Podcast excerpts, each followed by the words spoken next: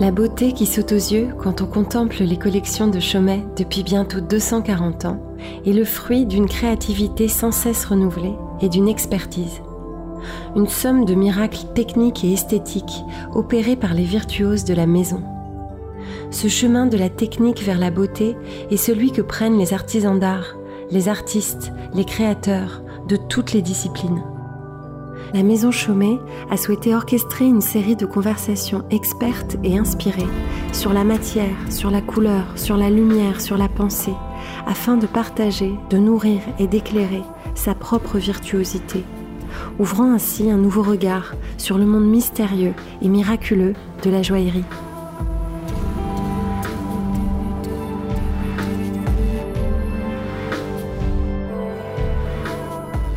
Dans cet épisode des Conversations virtuoses par Chaumet, Benoît Vérul, joaillier, 13e chef d'atelier de la Maison Chaumet depuis 1780, rencontre Pierre Salagnac, bronzier d'art, pour parler de la matière et de l'air qui lui donne ses contours, pour apprendre à regarder un objet, pour voyager du burin vers la pensée, pour évoquer l'art de transmettre la virtuosité.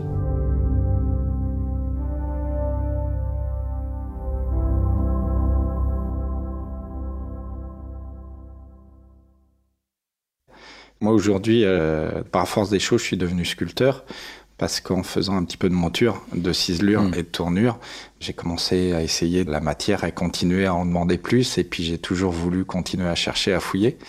Mais l'association de ces techniques et puis ce chemin, euh, ça fait 20 ans que je fais ce métier, un petit peu plus maintenant, qui m'a amené à, être confronté à cette matière qui tantôt nous répond un peu mal, tantôt euh, nous saute un peu à la figure, mmh. nous brûle, nous coupe. On en apprend, des fois on est un peu échaudé, des fois on est même un peu inquiet, on fait un, deux, trois pas en arrière puis après on avance, on, mmh. on, évolue. Ce bonsaï qui a été fait en laiton et bronze, à savoir que le bonsaï est une pièce unique et que le tronc est sculpté dans du laiton massif que j'assemble dans un premier temps. C'est des bouts de barreau que je vais couper et associer les uns avec les autres et après tailler dans la matière qui va me faire une base euh, massive dans laquelle je vais pouvoir euh, sculpter et tailler avec différents outils et amener petit à petit à extraire une forme végétale de ce métal qui lui ne l'est pas du tout et qui va essayer de transparaître une légèreté, euh, de laisser apparaître une sorte de poésie qui va amener à faire une pièce je retrouve tout à fait, moi, ma perception du métal lorsque tu parles que le métal travaille. Alors nous, on travaille sur des métaux précieux, mais l'or, le platine, l'or blanc euh, et l'or jaune, ils travaillent pas tous du tout de la même façon. Et en fonction de la grosseur de la pièce, dès qu'on va chauffer, elle va jouer d'une certaine façon. Effectivement, chaque métaux, c'est différent, mais en même temps, c'est un tel plaisir. C'est, c'est, pas ce qui va nous arriver. Donc, euh, c'est à chaque fois, c'est un nouveau challenge. Moi, je trouve que je prends beaucoup de plaisir à travailler tous les métaux. C'est toujours un plaisir. Et qu'est-ce que le métal t'apporte à toi? Pourquoi tu as choisi le métal d'ailleurs? J'aime bien ce métal parce que j'aime bien parce que j'allais dire qu'on peut on peut rentrer dedans. En plus, euh, on le lime, on soude, on le met en forme. Je trouve que ça nous laisse une grande liberté. J'ai pas l'impression que dans le bois, je puisse autant m'exprimer. Hum. Nous, on sculpte pas, en fait. On rajoute une pièce, plus une pièce, plus une pièce. Et l'ensemble fait notre chef-d'œuvre. Le sculpteur, qu'il soit sur pierre ou, sur bois, euh, finalement, lui, il part d'une grosse masse et il va taper dedans jusqu'à temps d'arriver à la finesse et lui à son chef-d'œuvre. Et toi, tu travailles comment? Finalement, tu fais les deux?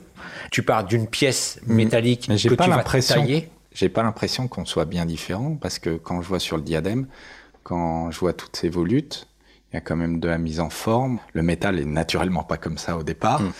Et on va utiliser, je pense, vraisemblablement les mêmes techniques. Sur le bonsaï, je vais tailler dans la masse.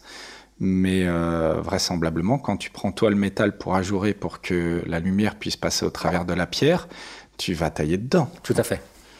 Je suis sûr que si on fait une comparaison, euh, toutes les techniques, on les retrouve à une échelle un peu mm. différente, avec des outils peut-être un peu différents. En fait, on a quasiment le même métier, sauf que moi, j'ai peut-être moins besoin de loupe. Oui, voilà. Oui. Bah, puis nous, c'est quand même notre façon de faire. Les pierres, systématiquement, on les regarde à la loupe, et puis euh, le sertisseur, s'il n'a pas sa loupe, il est perdu parce qu'on lui demande un travail tellement précis, et lui, il doit sculpter encore plus le métal.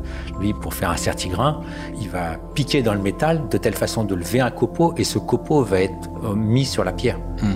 Et après, dessus, il va venir nous ce qu'on appelle le perler, de telle façon que ça nous fasse une belle petite boule. et il va faire six grains sur chaque pierre à chaque fois. Et je trouve que là aussi, c'est aussi un, c'est un, travail de c'est un travail de sculpture là, mm. parce que le métal, s'il est lisse, il, ne va pas être joli. Mm. ce qui, ce qui compte, c'est qu'il soit travaillé partout sur la broche épi de blé, mm. où on voit que le travail a été ciselé, il a été travaillé. Mm. Là, c'est pareil. Dès que c'est serti, on va faire un filet si on veut que ce soit plus souligné, ou alors on va faire un serti descendu qui nous donne une impression d'être un peu plus, euh, un peu plus vague, euh, ce soit moins précis. Mais tout ça, le métal est toujours travaillé. Mm. C'est très très rare qu'il soit euh, sur des grandes zones lisses et brillants. Sur le bonsaï, quand tu prends le travail des feuilles, les feuilles sont travaillées, nous aussi, il n'y a pas un petit espace qui est brut, tout est travaillé parce que nous on a besoin d'accrocher la lumière, le métal il existe par la lumière qui va exister par les mats et les brillants. Donc on va souligner des lignes, on va venir sur la sculpture, rehausser partie, on va brunir, parce que les feuilles sont dorures, donc on peut brunir toutes les arêtes, qui va faire vraiment un jeu de lumière entre les brillants et les satinés, qui va donner une lecture qui est complètement différente que si on avait bêtement poser la feuille, qu'on a un travail sur chaque élément. Et en effet, il n'y a pas mm. un millimètre carré qui n'est pas travaillé. On peut retrouver la même chose. Mettons si on a euh, des motifs euh, floraux que l'on pave pavé, c'est-à-dire qu'on va mettre euh, des diamants partout. Et c'est vrai, en fonction du pavage complet de la feuille, on va voir la lumière qui va jouer plus ou moins. Alors si on met des petites pierres, effectivement, on va respecter beaucoup plus les volumes, parce que petites pierres, donc on va voir les volumes. Si on met des grosses pierres, on aura plutôt des plats successifs. Mais en fonction de ce pavage, on arrive à capter la lumière plus ou moins. Est-ce que, comme nous dans notre métier, est-ce que finalement, lorsque l'on a euh, ce dessin ou même la réalisation, et qu'on voit ce travail tout en métal, est-ce qu'on a aussi l'impression que les vides sont sculptés autant que le métal? Bah, Si tu veux, nous, là, sur le bonsaï par exemple, tout le travail que je fais, et tu vas le comprendre tout de suite, sur le métal, qui est lourd, qui est imposant, qui est une matière qui est quand même très présente, la seule manière de pouvoir euh, travailler sa légèreté, essayer d'alléger un petit peu cette matière, euh, euh, c'est de travailler le vide autour. Et un petit peu comme toi, quand tu vas travailler tes pièces, où tu vas essayer d'enlever au maximum le métal, le faire disparaître pour essayer de le rendre le plus discret possible pour laisser passer la lumière avec les pierres. Il y a vraiment tout un travail du vide pour réussir à alléger un petit peu la matière. Ce travail du vide, permet d'avoir une autre lecture de l'œuvre. La main de l'homme, on sait très bien, il y en a qui vont limer plus ou moins, et de faire un droite-gauche, c'est ce qu'il y a de plus compliqué. Ça peut paraître simple de dire c'est deux fois la même forme. Oui, oui, c'est deux fois la même forme. Sauf qu'il y en a une qui est à droite et il y en a une qui est à gauche. Et là, l'artisan, c'est toujours difficile de faire la même que la première. La première, ça va, on est inspiré. Et après, la deuxième, il faut, il faut que ce soit exactement la même. Et je suis pas sûr à 100% qu'on soit vraiment identique. Effectivement, quand on regarde sommairement, on va dire oui, c'est les deux mêmes. Mais si on pousse le détail, il y a toujours des petites différences. Mais est-ce qu'elle perdrait pas un petit peu d'âme en ah bah, finalité Mais bien sûr, sinon c'est qu'on devient des machines. Est-ce qu'on pourrait pas appeler ça une euh, coquetterie? Simplement. Il y a plein de gens qui ont des coquetteries et ça se passe très bien. Ça fait une partie de leur charme. Et peut-être que nos réalisations ont peut-être toutes euh, cette petite coquetterie. Et je pense qu'il faut l'accepter. Parce que si c'était, euh, euh, j'allais dire, trop, trop parfait, trop, trop, trop, hmm. ça tue finalement, ça tue nos envies, on serait bridé. Finalement, on s'auto-briderait. Hmm. Et je pense que tu dois ressentir la même chose, c'est-à-dire que tu te dis, si je fais pas la même chose, ça va être toujours compliqué. C'est-à-dire que tu te copies toi-même. Hmm. Euh, je trouve qu'à force. Et on ternit. Ça, ouais, ça je trouve, ouais. je trouve qu'on aurait moins d'entrain. Attention, c'est pas pour ça qu'il faut que ce soit euh, complètement différent, mais il faut avoir cette rigueur. Mais il faut aussi pouvoir entendre qu'il y a peut-être un petit truc. Ouais, il y a, peut-être, peut-être. Et laissons ce peut-être. Moi, je trouve que c'est, c'est ce qui fait le charme de notre métier aussi. Alors peut-être qu'on peut appeler ça miracle. Euh, là, sur nos précédentes collections, on a une, une collection où sincèrement, c'était pas gagné dès le début. Et on a travaillé, et on a tous travaillé, tout le monde y a mis du sien. Et c'est vrai qu'on a eu un résultat qui est assez formidable.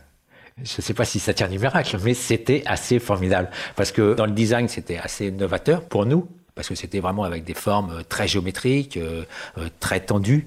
Et pour un diadème, d'avoir des formes comme ça, c'est assez nouveau.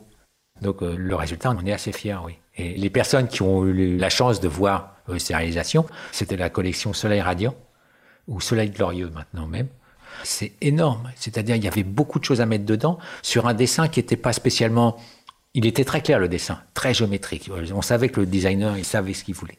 Mais pour retranscrire ça en métal, avec toutes nos contraintes, il nous a fait un dessin à plat. Donc ce dessin à plat où on peut tendre les formes, et, mmh. c'est vrai. Et là, on va retrouver la perception de l'œil, mmh. parce qu'un diadème est centré automatiquement, et l'œil, il voit plus du tout la même chose. Et il a fallu maintenir maintenir ces formes toujours tendues. Et aussi ce patrimoine historique de la maison, qui fait qu'on retrouve aussi des standards de la maison dans la réalisation. Donc on a quelque chose de très moderne et en même temps des formes anciennes. Et je trouve que les deux, là, là c'était euh, vraiment euh, peut-être du miracle. Peut-être du miracle.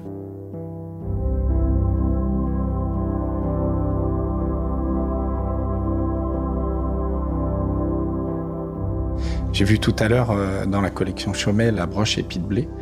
Je voyais au niveau des détails, notamment du polissage, euh, les jeux entre les polis et les satinés, jusqu'où vous êtes capable d'aller pour, euh, en finalité, faire des choses que peu de gens réellement verront. Oui, mais je pense que on est dans des métiers comme les nôtres, aussi bien dans le tien que dans le nôtre. En fait, on met tellement le doigt sur le détail, et nous, on s'attache au détail. Tous nos bijoux, c'est l'ensemble. Il fallait que sur cette collection, que ce soit le plus proche de la réalité. Et c'est là où il faut faire beaucoup d'essais et être force de proposition. Essayer, essayer jusqu'à temps qu'on commence à voir ce qu'on souhaite. Mais non, on s'approche au détail. Si un joaillier, si un sertisseur et une polisseuse, ils n'ont pas leur loupe, euh, on a toujours la loupe à l'œil parce qu'on regarde le détail, on aime le détail, on essaye d'aller le plus en plus loin parce que finalement, c'est ce qui nous amuse. C'est essayer de pousser le détail de plus en plus. Mais ça n'a pas de fin. Ah, ça n'a pas de fin, mais... Euh, à quel moment vous décidez de vous arrêter bah, Il y, a un moment, il faut arrêter parce que le devis est arrivé euh, à son terme, première chose. Mais si c'est pour ne pas être satisfait du résultat, ça n'apporte rien. Autant pousser au maximum nos réalisations. Ce qui est le plus frustrant, c'est quand on a fini quelque chose et de se dire euh, et pourquoi ça, on l'a pas fait? Chez Chaumet, on essaye de pousser toutes nos réalisations au maximum qu'on puisse le faire. Il faut éviter, quand on a fini, de se dire les si j'avais su. C'est dommage. Tout à l'heure, tu m'as montré le diadème euh, valse d'hiver, qui est époustouflant et magnifique. On l'a regardé euh, ensemble et il y a des petites choses cachées par l'endroit où on ne voit pas. En fait, on voit toute la face, hein. on voit toutes les pierres euh, qui sont serties, qui sont magnifiques. Mais derrière, il y a toute une coulisse. Tu as un mécanisme avec ce diadème.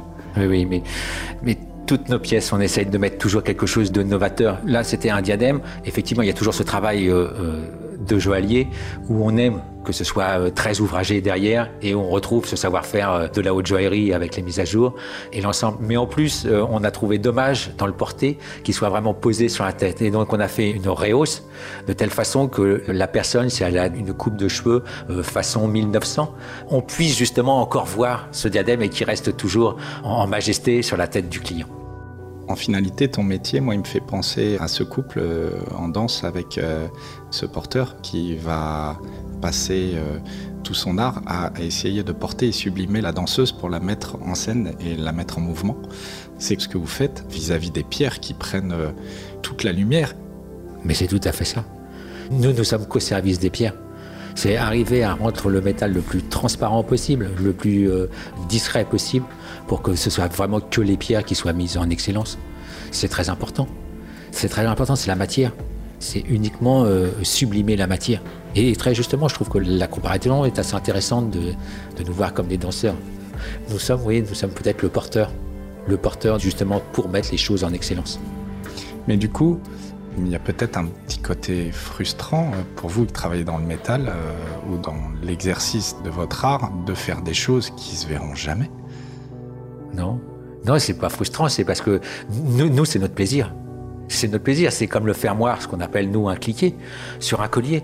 Nous, joailliers, on s'amuse. On s'amuse, hein, mm. à le faire le plus discret possible. Et les vendeurs nous incendient parce que eux, ils le trouvent pas sur le collier. Mais ça fait partie de notre métier. Un fermoir, c'est complètement inesthétique. Si on le pose, nous, ce qu'on veut, c'est qu'il soit le plus discret possible. Aujourd'hui encore, vous réinventez par exemple des fermoirs? Vous trouvez de nouvelles techniques ou vous êtes sur une base de... Trouver des nouvelles techniques, non. C'est plutôt adapter des choses qui ont déjà été faites à chaque euh, type de collier ou de réalisation. En fait, c'est ça, c'est d'avoir euh, sa caisse à outils hein, et, ou sa bibliothèque de combines ou de savoir-faire et de prendre la bonne pièce pour le bon bijou. En fait, c'est ça le plus important, il est là. C'est pour ça qu'on a été amenés euh, ensemble à observer les pièces à l'envers, à regarder l'envers du décor, ce qui nous intéresse, qui nous touche, nous, dans nos métiers. Bien sûr. Et, pourquoi on l'a fait? C'est parce qu'on est tous les deux des gens qui travaillent le métal. En joaillerie, on voit pas le métal. Sur la face, on n'a que les pierres. Toutes les pierres sont mises en valeur. Donc pour voir le métal, il faut retourner le bijou et là on voit le travail du métal et on voit tout ce travail qui a été fait.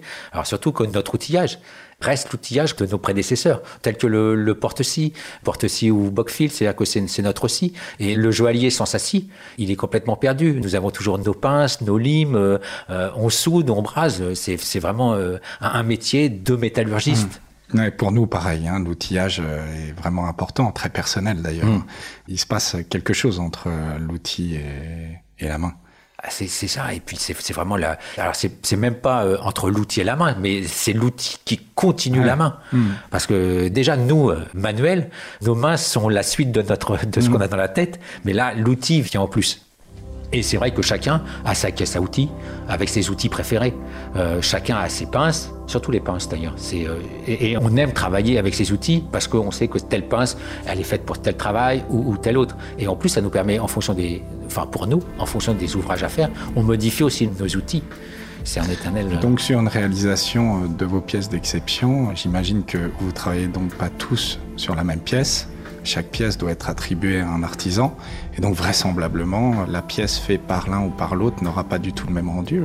Je pense que c'est pour tous les... Nous sommes des... Euh, comment on pourrait dire? Nous sommes des interprètes. Exactement comme pour une chanson. Et chacun a son interprétation. Et au sein de l'atelier, autant de joailliers que j'ai, autant j'aurai de réalisations différentes. Parce que chacun met sa perception, chacun met son sentiment, mais met un peu de lui dans chacune des pièces. C'est pour ça que lorsque on, livre notre travail, euh, ça nous fait toujours euh, pas un déchirement, mais on essaye toujours de l'avoir fait au mieux qu'on peut, parce que c'est c'est malheureux, mais c'est un peu de nous.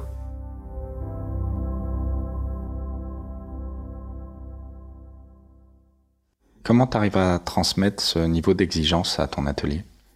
En fait, c'est d'avoir un regard sur son travail et d'essayer d'exercer son œil de s'apercevoir la petite subtilité. Mais je suis sûr que c'est pareil dans votre métier. C'est pourquoi, pourquoi cette courbe, on va la faire un peu plus fine, ou la laisser telle qu'elle est, ou peut-être plus bombée. On peut pas l'expliquer. Moi, j'essaye de faire travailler les jeunes avec les anciens. Le plus souvent en binôme, c'est-à-dire que sur des pièces importantes, que le jeune y soit là. Ça permet aussi à l'ancien de se poser des questions, parce que souvent le jeune il va dire et pourquoi on le fait comme ça? Et de répondre et que cet échange euh, fonctionne. Et que justement le jeune, il puisse prendre telle technique du joaillier plus expérimenté parce qu'il s'aperçoit que finalement de la façon qu'il réalise, ah c'est facile. Il ne faisait peut-être pas au début comme ça, mais finalement en travaillant avec telle personne, il va prendre un peu de son, de son savoir-faire à lui. Après, il va travailler avec un autre, il va reprendre aussi le savoir-faire de l'autre, et ainsi de suite. Et là, il va se faire, moi, ce que j'appelle sa caisse à outils.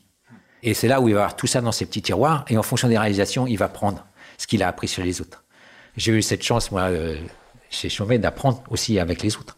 Et c'est pour ça qu'à force, on a ce savoir-faire. Mais comme je dis, chaque pièce, c'est chaque joaillier qui le réalise en fonction de son savoir-faire, en fonction des certaines parties du métier où il est à l'aise.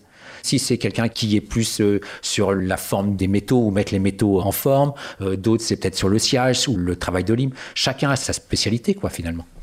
C'est très important de pouvoir transmettre ce savoir-faire, inciter nos jeunes à venir dans nos métiers.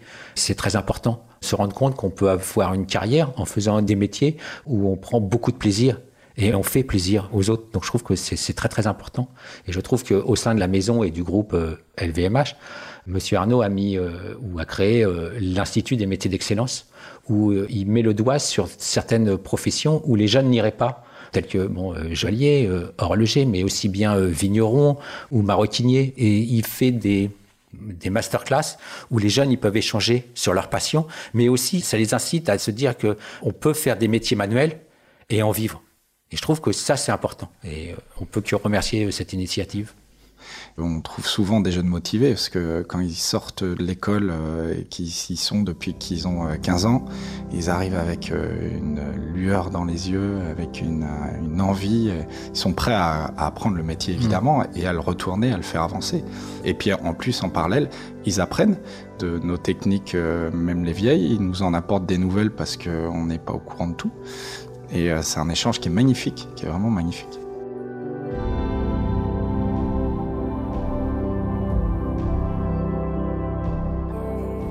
Il y a trois corps de métier qui forment le métier de bronzier. Donc on a besoin, nous, d'un ciseur, on a besoin d'un monteur, on a besoin d'un tourneur. Mm. Il y a plein de nouveaux procédés qui s'offrent à nous aujourd'hui, qui bouleversent un petit peu nos métiers, comme euh, par exemple le scan 3D avec les impressions 3D, que peut-être vous utilisez aussi, vous n'êtes peut-être pas que dans le traditionnel. Non, il faut être logique. Euh, les scans 3D, enfin, les scans, c'est une chose parce que nous, on ne travaille pas trop sur scan. Nous, on a plutôt euh, un travail sur euh, ce qu'on appelle de la CAO, c'est-à-dire conception assistée par ordinateur. Mais sincèrement, au sein de l'atelier, on ne s'en sert pas beaucoup. On s'en sert pour des choses plutôt répétitives s'il y a besoin et en fonction du travail qu'il y a à réaliser. Parce que je trouve un travail réalisé entièrement en CAO, pour moi, c'est. Moi, c'est ma façon de voir les choses, avec euh, ces lignes droites qui est vraiment euh, très très droite, mm. où on voit que la main de l'homme est pas là. Pour moi, c'est euh, écrire une lettre d'amour avec un PC. Je trouve que mm. c'est un peu autant ne pas l'écrire. Pour moi, il faut le beau papier, le beau stylo, et là, on écrit une belle lettre d'amour. Ouais, et je trouve que c'est comme ça.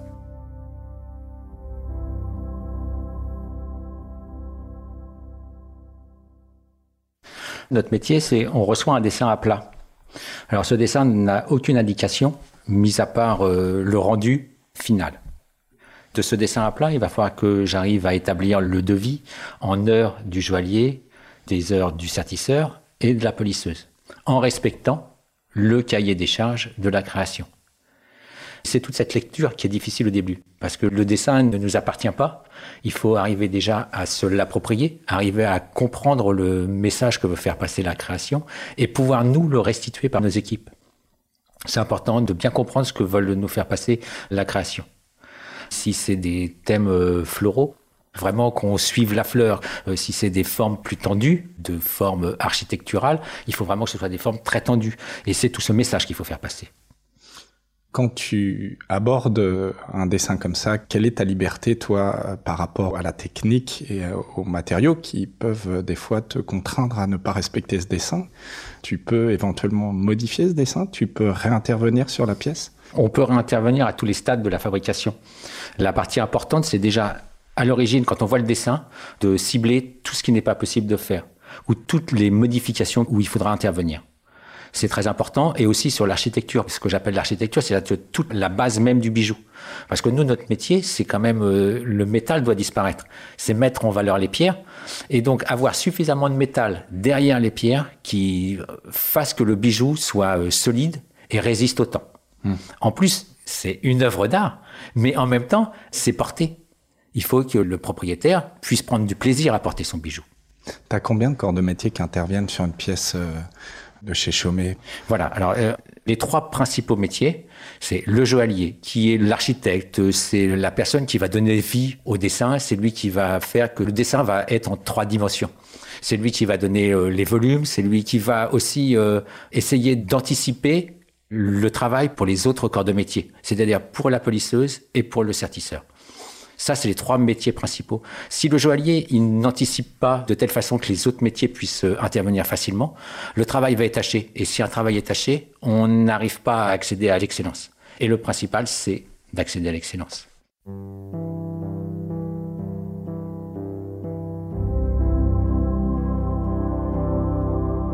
C'est étonnant parce que malgré ce suivi, puisque la créa nous accompagne jusqu'au bout, lorsque la pièce est complètement finie, et que vous avez des gens de la créa pratiquement qui vous sautent au cou, qui ont des, des larmes dans les yeux et puis qui sont émerveillés de ce qu'on a fait alors qu'ils ont tout suivi. Mm.